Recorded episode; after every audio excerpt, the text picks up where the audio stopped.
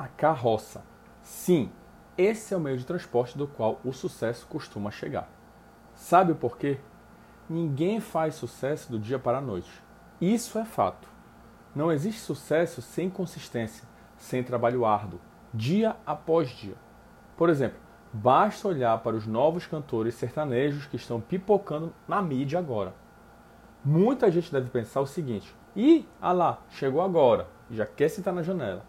Mas não sabem o quanto essa rapaziada está ralando desde cedo, comendo o pão que o diabo amassou e seguindo a vida feliz da vida. Porque além de amarem o que fazem, o percurso em suas vidas conta muito mais no aprendizado do que a reta de chegada.